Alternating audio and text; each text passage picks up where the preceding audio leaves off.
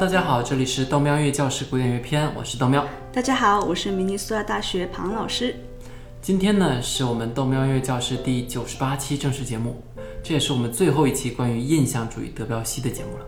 至今为止啊，我们讲了四期德彪西了，今天是第五期，其中还夹杂了非常多的乐理知识，估计听众朋友们听的可能不耐烦了吧？是啊，按我们豆喵的数量上来看啊。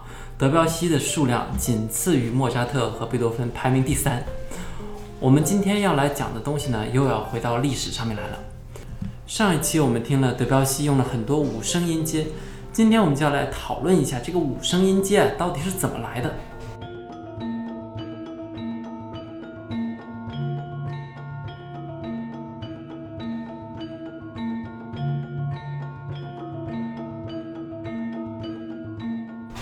其实那个时候的德彪西啊，并没有去过东方世界，但是随着世界进一步融合大发展，东方的艺术和音乐走向了德彪西。图一，我们看到1888年正在建设中的埃菲尔铁塔。第二年呢，也就是1889年，法国巴黎举办了世博会。正如2010年在上海的这个世博会一样啊，全世界的各种好东西在那个时候。都汇聚到了法国，比如电灯泡，还有电梯，还有五声音阶和东南亚的一些固定音型的音乐。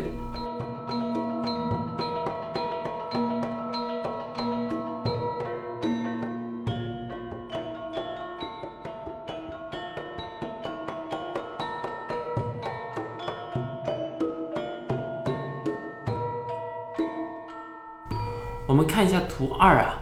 当时在这个一八八九年法国的世博会上，在东亚的殖民者们把这个东南亚的东西啊展示出来，甚至在那边建了一个柬埔寨的宝塔。他们还将柬埔寨和印度尼西亚一些当地的艺术家带到了巴黎。我们在图三可以看到印度尼西亚的舞蹈，左边是他们的伴奏，那个打击乐器叫做甘美兰，是印尼的一种传统乐器。我之前跑去印尼的时候，还专门跑去庙里听了一下午。我们现在背景音乐里面就是这个音乐。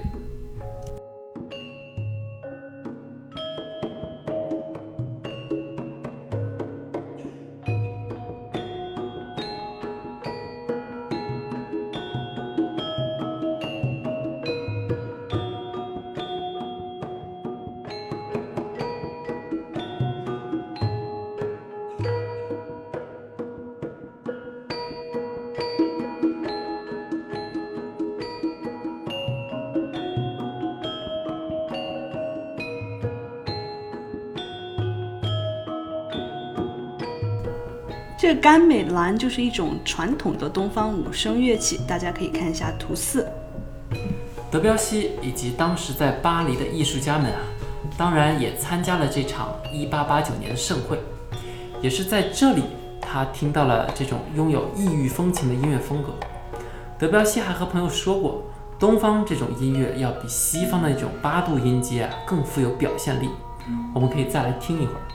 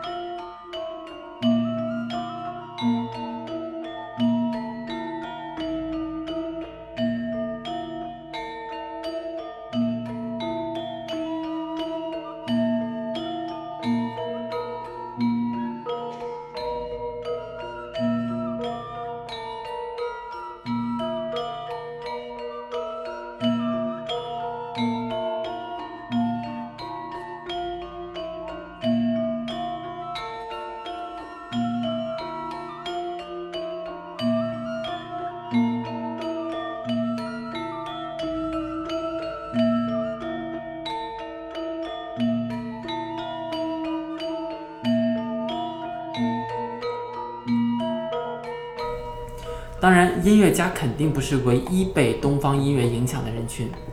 另外，当然就是画家。让我们回到莫奈的印象主义绘画，有一张著名的莫奈老婆穿着和日本和服的那个画像，大家肯定都看过。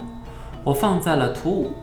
如果大家有机会去莫奈故居，法国巴黎北部的一个叫做吉维尼的小镇，大家也会感受到浓浓的东方风格。我们图六就是莫奈家的餐厅，大家可以看到墙上啊挂着的全都是日本的浮世绘。其实当时不只是莫奈，德彪西的墙上也挂着中国的艺术品。我们在图七可以看到，当时的欧洲对于东方文化都有一种痴迷。我们在明尼阿波利斯有一个叫做 MIA 的艺术馆 （Minneapolis Institute of Art 里面装饰了一个当年军官府邸的房间啊，墙纸居然全都是中国宫廷生活的绘画，看起来都有点瘆人。我在图八放了这张照片。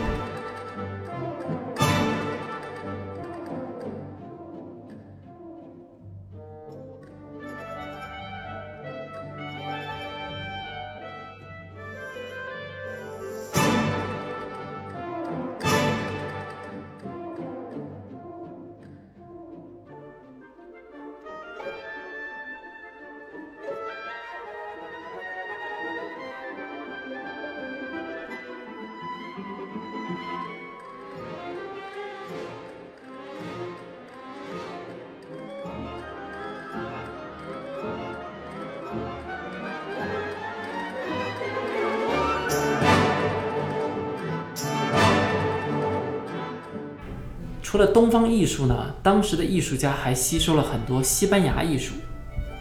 尽管西班牙一直都在欧洲，但是因为西班牙南部长期被穆斯林占据，长期在法国、德国、意大利这些主流欧洲圈之外，所以它会有一种自己独特的文化。我最爱的那个城市其实就是西班牙南部的格拉纳达，那边不但东西好吃啊，阿尔汉布拉宫也好看，音乐也好听的不行。我们现在听的就是德彪西的一部叫做《伊比利亚》的作品，就明显受到了西班牙 flamenco 弗拉明戈音乐的影响。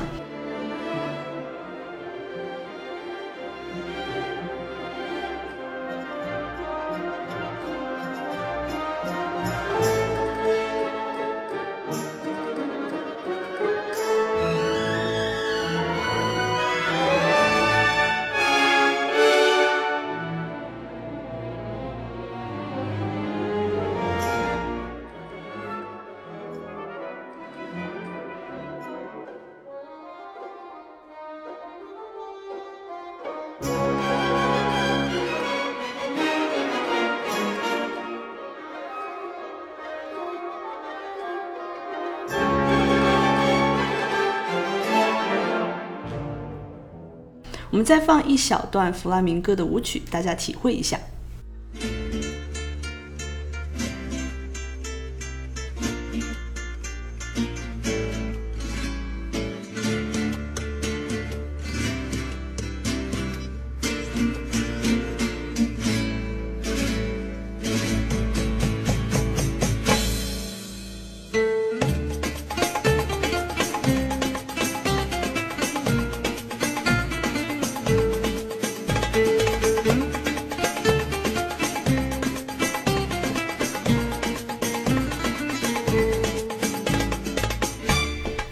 德彪西，当时的另一位出生在西班牙北部巴斯克地区的拉威尔，也受到了很多这样西班牙风格音乐的影响。比如他最著名的波莱罗舞曲，我们之前就听到过。当然，画家们也备受影响。我们在图九放了一幅当时 Flamingo 的画作啊，左边是吉他手在给 Flamingo 配乐。吉他呢是西班牙的一个最经典的传统乐器之一。而在我们今天节目的最后，我打算让大家听一首我最喜欢的吉他曲，也是世界十大名曲之一《阿尔汉布拉的回忆》，真的特别好听。豆喵，我现在在学吉他，属于初学者，不知道什么时候我才有能力弹出这样的曲子。那我们这期的时间啊有点短，但是呢，我们准备就准备这么多了。